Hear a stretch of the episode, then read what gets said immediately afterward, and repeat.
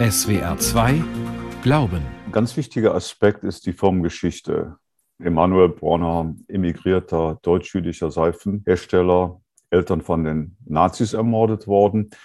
Der hatte die verrückte Idee schon, dass man auch mit einer kleinen Firma die Verantwortung, die Möglichkeit hat, den Planeten sozusagen sauber zu waschen. My grandfather was in Laubheim.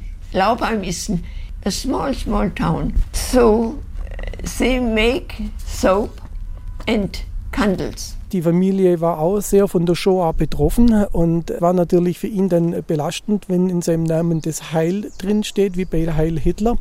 Und er hat eben seinen Namen dann ändern lassen von Heilbronner in Bronner. Und so ist heute die Firma als Dr. Bronners bekannt.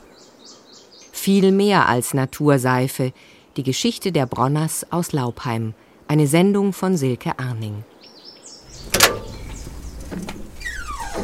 Durch ein kleines Eisentor neben dem ehemaligen Leichenhaus geht es auf den jüdischen Friedhof von Laubheim.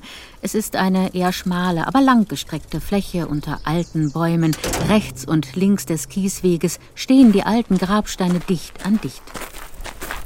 Man sieht dann auch hier, wenn der Friedhof, wenn man weiter hinten läuft, die Grabsteine werden immer größer, immer imposanter. Also die Gemeinde hat sich entwickelt. Der Chronist damals, der August Schenzinger, hat beschrieben, die Juden haben der Landgemeinde Laubheim ein stattliches Ansehen verliehen. Also die haben den Handel mitgebracht, die haben praktisch der Wohlstand mit nach Laubheim gebracht. Jetzt sind also Werkzeugfabriken hier. Wir haben verschiedene Betriebe hier in Laubheim, die Laubheim aufblühen lässt erzählt Michael Schick, der sich in seiner Freizeit ehrenamtlich um den jüdischen Friedhof kümmert. Eigentlich arbeitet er bei der Ulmer Kriminalpolizei, ist einer von der berühmten Spurensicherung. Hier geht er eher den historischen Spuren nach. Und hier in der Reihe 18, da haben wir also das vierte Grab. Das ist das Grab vom Emanuel Heilbronner. Also ist ein Grab mit einer schönen Marmortafel drin. Es steht oben in deutscher Schrift Emanuel Heilbronner, geboren 22. März 1833, gestorben 29. Juli 1903. Der gut mannshohe Grabstein mit festem Sockel und kleinem Dachgiebel demonstriert, hier liegt jemand, der hat es zu etwas gebracht. Tatsächlich beginnt mit ihm eine inzwischen mehr als 150-jährige Seifenmachertradition. Emanuel Heilbronner hat hier in Laubheim am Judenberg eine Seifensiederei begonnen und die also als Familienbetrieb, als Handwerksbetrieb weiter betrieben und er war quasi der Urvater von dem Seifenhandwerk, das heute also noch jetzt überwiegend in Amerika, auch bei uns sehr gut bekannt ist unter dem Produktnamen Dr. Bronners. California, here we come, right back where we started from. Etwa 9600 Kilometer entfernt von Laubheim strickt Michael Bronner im kalifornischen Vista an neuen Kontakten.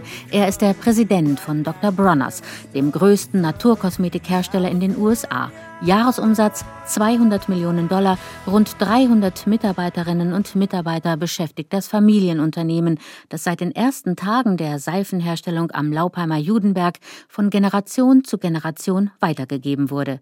Der Klassiker ist die Naturseife mit Bio-Pfefferminzöl. Die Aufmachung im schlichten Retro-Schick, die schlanke Flasche zu 100 Prozent aus recyceltem PET-Material hergestellt, ist mit einem blau-weiß bedrucktem Label versehen, das von oben bis unten zum Teil mit winzig kleinem Text bedruckt ist. Pfefferminze 18 in einem. Naturseife zum Duschen, Händewaschen und mehr. Ist da zu lesen. Und dann stehen da noch so Sätze wie Teach the moral ABC. Oder If I'm not for me, who am I? Nobody. If I'm only for me, what am I? Nothing. Hinter dem moralischen ABC stecke eine eigene Philosophie, erklärt Michael Bronner. Er erzählt von seinem Großvater, auch ein Emanuel Heilbronner, ein Enkel des Laubheimer Seifenmachers, ein Mann mit einer großen Vision. Wir sind alle eins, egal ob christlich, jüdisch, muslimisch oder ob du ein Hindu bist. Wir alle teilen eine gemeinsame Menschlichkeit. Und wir müssen erkennen, dass das Göttliche das Göttliche ist. Es ist alles gleich, egal wie es interpretiert wird. Wir müssen diese gemeinsame Menschlichkeit anerkennen, um uns selbst zu retten. All One. Das heißt, wir sind alle miteinander verbunden, betont Michael Bronner. Wir sind verbunden mit der Welt, in der wir leben, mit den Tieren, mit den Pflanzen. Eben All One or None. The war in the Ukraine is terrible. Der Krieg in der Ukraine ist schrecklich. Und auch das moralische ABC ist aus etwas Schrecklichem erwachsen, nämlich aus dem Holocaust. Mein Urgroßvater starb in Theresienstadt. Meine Urgroßmutter wurde in Auschwitz ermordet. Als mein Großvater das herausfand, reagierte er nicht mit Wut und Hass. Er fand für sich diese Botschaft von Frieden und Liebe. Das ist einfach nur unglaublich. Ich weiß nicht, ob ich das gekonnt hätte muss Michael Bronner eingestehen. Doch Tatsache ist, der gewaltsame Tod der Eltern hat auch dem Großvater, also dem Enkel des Laubheimer Seidensieders Emanuel Heilbronner, sehr zu schaffen gemacht. Sorgfältig verschließt Michael Schick das kleine Törchen am Laubheimer jüdischen Friedhof. Also wie gesagt, wenn wir hier den Judenberg runterlaufen, vom Friedhof weg, haben wir links und rechts die ehemaligen Wohngebäude von der jüdischen Gemeinde und gleich unten rechts im Eck ist das Gebäude vom Emanuel Heilbronner, der das damals gebaut hat. Und er hat ja einige Kinder gehabt. Seine Tochter Pauline. An dieser Stelle kommt Michael Schick, der sich ehrenamtlich um den Friedhof kümmert, ein wenig ins Stocken. Kein Wunder. Er zieht einen Stammbaum der Familie Heilbronner heraus. Der Begründer der Seifendynastie hatte elf Kinder. Zu viel für das kleine Laubheimer Wohnhaus. Die Söhne gehen daher nach Heilbronn, gründen ihr eigenes Unternehmen, eine Fabrik für Spezialseifen, Seifenpulver und kosmetische Artikel, die später unter dem Namen Marderform firmieren sollte. Schon damals wird dort eine erste Flüssigseife produziert, ein echter Verkaufsschlager, für den auf Zeppelinen und Gasflaschen geworben wird. Als mit dem politischen Aufstieg und der Machteroberung der Nationalsozialisten die Situation für jüdische Mitbürgerinnen und Mitbürger immer bedrückender und verzweifelter wird, entschließt sich der größte Familienteil, vor allem die Enkelgeneration, zu emigrieren. Emanuel geht bereits 1929 in die USA, Knapp zehn Jahre später folgt ihm seine Schwester Luise, während Lotte nach Palästina emigriert. In späteren Lebensjahren wird sie so über ihre Familie erzählen. I'm Lotte Rechis, born Heilbronner, from the town Heilbronn in Württemberg. My grandfather was in Laubheim. No, no, Laubheim is a small, small town. They make soap and candles. Uh, Jews are lighting candles every Friday evening. And this is a byproduct of the soap making. Die Nazis setzten dem erfolgreichen jüdischen Familienunternehmen ein gewaltsames Ende. Berthold und Franziska Heilbronner, die wegen ihrer Firma zu lange in Heilbronn ausharren, schaffen den Absprung nicht mehr. 1939 wird der Betrieb arisiert, das Ehepaar in sogenannte Judenhäuser zwangseinquartiert. Tochter Luise versucht auf allen Wegen, die Eltern in die Staaten nachzuholen, als nach einer Kraftanstrengung endlich alle erforderlichen Papiere, auch die Schiffspassage beisammen sind, macht der Kriegseintritt der USA im Dezember 1941 alle Bemühungen zunichte. Die Eltern werden Anfang März 1942 deportiert. Berthold Heilbronner stirbt im KZ Theresienstadt an einer Lungenentzündung. Seine Frau Franziska wird in Auschwitz ermordet. Das Schicksal der beiden hat die Tochter später in einem Gedicht festgehalten. Luise, die in den USA ihre eigene akademische Karriere macht, die als Associate Professorin an der Bostoner Universität deutsche Sprache und Literatur unterrichtet, die zu Mörike und Brecht forscht, die Theaterstücke und Lyrik schreibt. Möge ich niemals vergessen, dass ihr Licht von denen ausgelöscht wurde, die die Quelle allen Lichts nicht kennen. Möge ich niemals vergessen, wenn ich sehe, wie Unrecht von denen begangen wurde, die richten und die nicht zum Richten berufen sind. Möge ich niemals vergessen, wenn ich jemanden sehe, der von denen verletzt wurde, die nicht sehen und die nicht hören können. Möge ich niemals vergessen, dass ihr Licht, das immer noch in mir brennt, ausgelöscht wurde, während ich versuche zu verstehen, versuche zu sehen.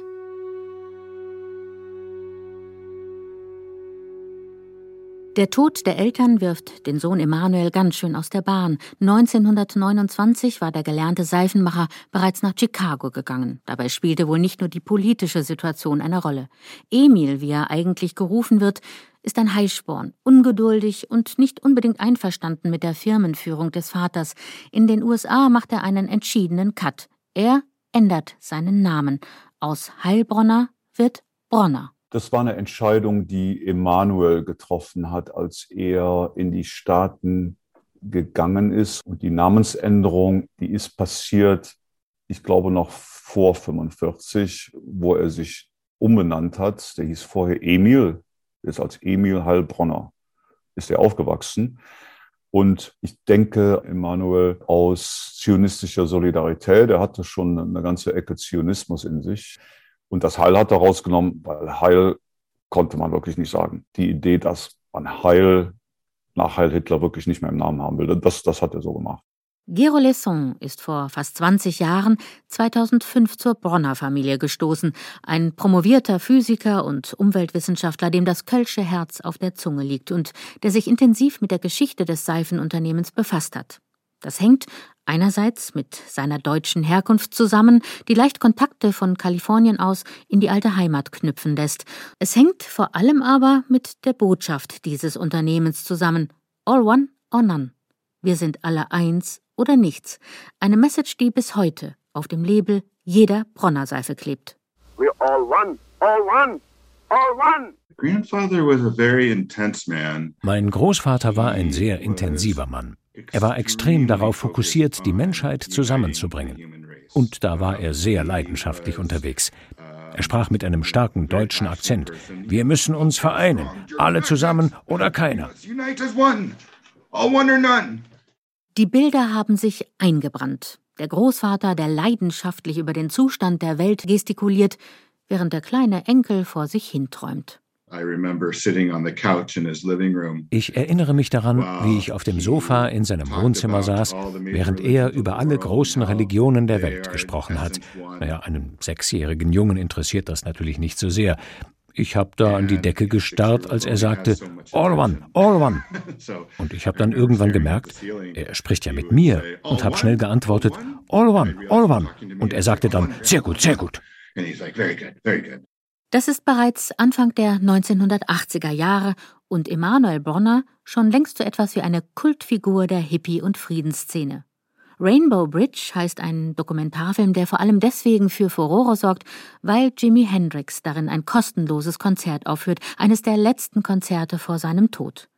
Und auch Emanuel Bronner ist in diesem Film dabei, ein hagerer Mann in schlichtem Outfit, der mit seinem Auftritt die ganze Bühne füllt. Hello, human beings, begrüßt er das Publikum, viele junge Leute, die fasziniert an seinen Lippen hängen. Moses said, every human being is responsible for his action, or that being is still a beast, not yet human.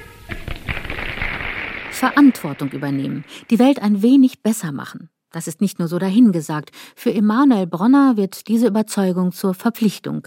Zum Beispiel ein Teil des Gewinns wieder an die zurückzugeben, die dieses Geld erwirtschaftet haben.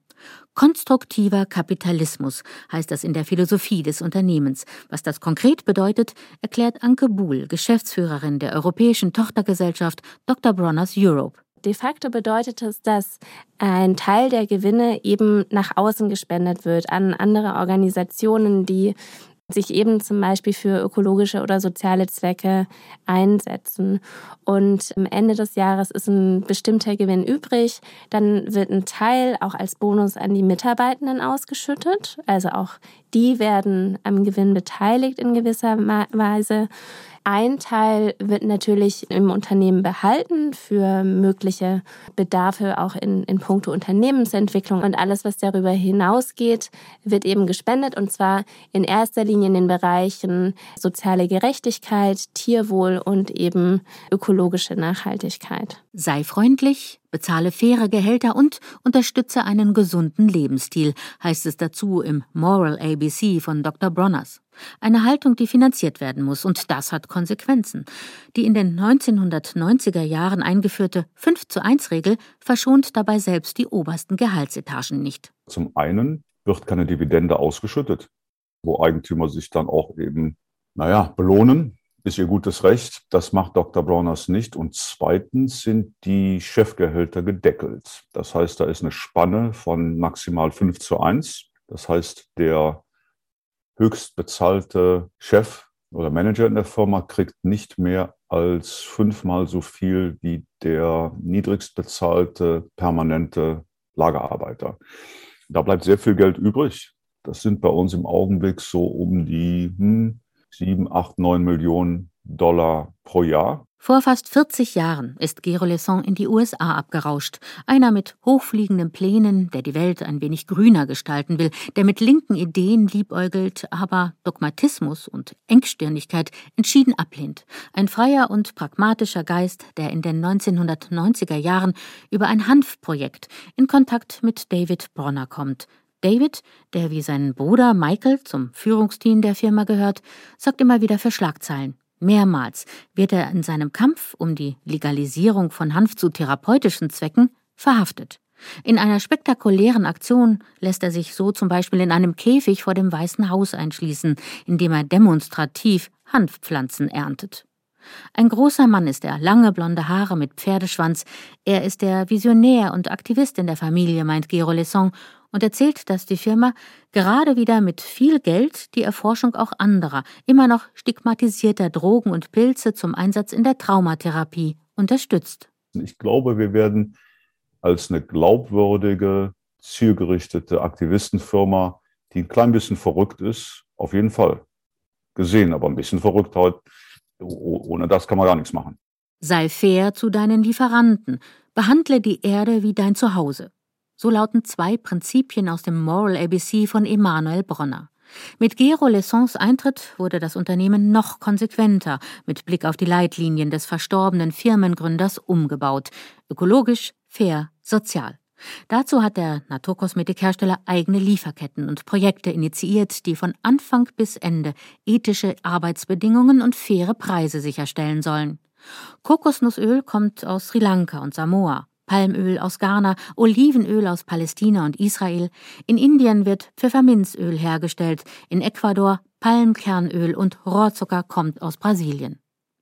Die Projekte vor Ort werden von Kleinbäuerinnen und Kleinbauern betrieben, die für ihre Bioprodukte höhere Preise und damit mehr Gewinn erzielen. Die einzelnen Produktionsschritte werden regelmäßig kontrolliert. Zertifikate, unter anderem wie Fair for Life, ein Siegel mit hohen Anforderungen, sorgen für entsprechende Transparenz. Doch damit nicht genug. Regenerativ lautet die neue Messlatte. Regenerativ bedeutet mehr zurückgeben, als man nimmt, wiederherstellen, wieder besser machen. Erklärt die Leiterin von Dr. Bronners Europe, Anke Buhl. Wie das in der konkreten Umsetzung aussieht, weiß Ute Eisenlohr, Agriculture Programs Manager. Vor Corona war sie regelmäßig fünf bis sechsmal im Jahr im Einsatz, um zum Beispiel vor Ort in Ghana das firmeneigene Palmölprojekt Serendipalm und den Umbau in ein dynamisches Agroforstprojekt zu betreuen. Das läuft dann so, dass man wie einen natürlichen Wald nachbaut, der auf verschiedenen Etagen hochproduktiv verschiedene Kulturen gleichzeitig nebeneinander wachsen können. Zum Beispiel in der Mitte hat man den Kakao, oben drüber wächst die Ölpalme, ganz oben drüber die Waldbäume und drunter gibt's noch andere Kulturen wie zum Beispiel Ingwer und äh, Kurkuma und so weiter. Und dadurch können die Bauern dann eben möglichst viel verdienen. Auch unser Ziel ist ja auch, dass die Kleinbauern möglichst hohe Erträge und ein möglichst hohes Einkommen erwirtschaften und, und eben davon gut leben können. Wir haben ein größeres Bild, meint Ute Eisenlohr. Will heißen, die Firma investiert in ihre Projekte längst nicht nur, um Rohstoffe für die eigene Seifenherstellung zu beziehen. Es ist ein Rundumpaket. Vom Anbau bis zur Müllbeseitigung, Schulung im Vertrieb und im Marketing, Kontaktaufnahme auch mit anderen Kunden, die Palmöl oder Kakao für ihre Produktion brauchen, der Aufbau neuer Märkte. Ein Bereich, der stark am Kommen ist, sind eben regenerativ zertifizierte Produkte.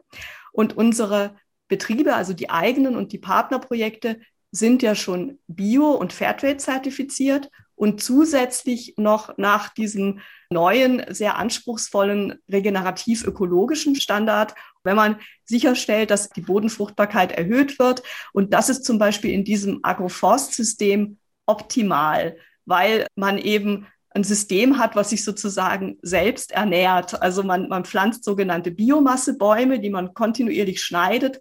Und dadurch gibt es immer einen, einen Zuwachs an Humus und an Nährstoffen. Und dadurch kann man auch auf kleinen Flächen, auch mit ökologischer Landwirtschaft, ohne Pestizide, ohne externe Inputs, hohe Erträge erwirtschaften, wenn man natürlich auch die Bäume dann richtig pflegt und schneidet und so weiter. Zukunftsfähig sein und bleiben ist das Ziel, das das Unternehmen für seine Projekte auf vielen Ebenen, nicht nur in der Agroforstwirtschaft, verfolgt. Anständige Löhne, Urlaubsgeld, Rente, Mutterschutz und Elterngeld gehören zum Standard. Über einen zusätzlich eingerichteten Fair Trade Fonds werden darüber hinaus Vorschläge der Partner und Partnerinnen vor Ort realisiert, Vorschläge, die weit über den unmittelbaren Arbeitsbereich hinausgehen können. Julia Edmeier, Fairtrade Programs Managerin bei Dr. Bronners, hat auf diese Weise ein Projekt für Mädchen und Frauen im ländlichen Indien auf den Weg gebracht. Lange Gespräche mit den Frauen hatten gezeigt, dass es immer wieder große Probleme bei der Menstruationshygiene gab, die sie bei der Arbeit und im Alltag einschränkten. Eine waschbare Binde schien eine gute Lösung zu sein, doch die Abwehr war zunächst ziemlich stark, erinnert sich Julia Edmeier. Wir haben mit Frauen gesprochen und die Rückmeldung bekommen, dass eigentlich keiner dieses Produkt verwenden würde, weil niemand will diese Binden waschen und sie haben auch Angst, dass die Qualität nicht genügend wäre und es dann doch Flecken gäbe. Und ja, also es gab sehr viel Ressentiments gegen diese Idee, aber Gott sei Dank, also wir haben eine sehr offene Kooperation mit unseren Partnern vor Ort und Gott sei Dank waren sie dann so offen, sich darauf einzulassen. Und dann haben wir gesagt, okay, wir probieren das in einem Pilotprojekt mit 50 Frauen und es war einfach unglaublich schön, weil die Rückmeldung nur positiv war. Also alle Frauen haben gesagt, dieses Produkt verändert unser Leben. Einfach mal machen. Mit dieser Haltung gründet Emanuel Bronner 1948 die Firma Dr. Bronners in den USA neu. Ein extrem steiniger Weg liegt hinter ihm. Seine Angst vor einem erneuten Holocaust hat ihn zu einem vehementen Missionar für den Weltfrieden gemacht. Verdächtig in den Augen der Behörden, die ihn in eine psychiatrische Klinik zwangseinweisen. Mit Elektroschocks wird er behandelt. Zweimal flüchtet er, beim dritten Mal erfolgreich. In Las Vegas erspielt er sich beim Roulette 400 Dollar das Startkapital für eine neue Zukunft. Mein Großvater kam schließlich nach Los Angeles. Am Pershing-Platz stand er dann auf Seifenkisten, um sein moralisches ABC zu verkünden. Damals hatte er ein paar Flaschen mit hausgemachter Flüssigseife dabei. Die waren eigentlich so als Geschenk gedacht, als Mitbringsel. Diese Seife wurde der Renner. Die Leute kamen eigentlich nur wegen der Seife. Sie haben ihm gar nicht zugehört, sind dann wieder gegangen. Also hat er beschlossen, seine Botschaft auf die Flasche zu drucken. Die konnten sie mit nach Hause nehmen und unter der Dusche lesen. Und das haben sie auch getan. Das ist das Wohnhaus. Jetzt betreten wir gerade mal den Kellerraum, wo also die Produktionsstätte war. Das alte Laubheimer Wohnhaus der Heilbronners ist verwinkelt, mit vielen An- und Umbauten und dem Keller, in dem alles begann. Nun ist hier eine Baustelle. Und jetzt befinden wir uns also in, dem, in der Seifensiederei. Also hier in diesem Kellerraum, wo bis vor ein paar Jahren noch Öltank standen und wo man vielleicht Kartoffeln und Gemüse eingelagert hat war die Seifensiederei von der Familie Bronner, von der Familie Heilbronner. Und das sind also mehrere Kellerräume und da hat man dann aber die Seife hergestellt. Vor ein paar Jahren haben die Bronners aus Kalifornien das Haus zurückkaufen können, erzählt Michael Schick. Es gibt große Pläne. Ein Wohnheim für Menschen mit Behinderung soll hier entstehen und im Untergeschoss eine kleine Ausstellung zur Familiengeschichte. Der Briefkasten draußen setzt bereits ein Zeichen. Dr. Bronners Europe GmbH steht daran. Der Sitz des Tochterunternehmens wurde erst vor kurzem offiziell nach Laubheim verlegt. Die Botschaft ist eindeutig. Wir sind wieder da, dort, wo alles einmal angefangen hat. Die Rechnung des Firmengründers scheint aufgegangen zu sein. All one or none. In SWR 2 Glauben hörten Sie eine Sendung von Silke Arning. Viel mehr als Naturseife. Die Geschichte der Bronners aus Laubheim. Redaktion Nela Fichtner.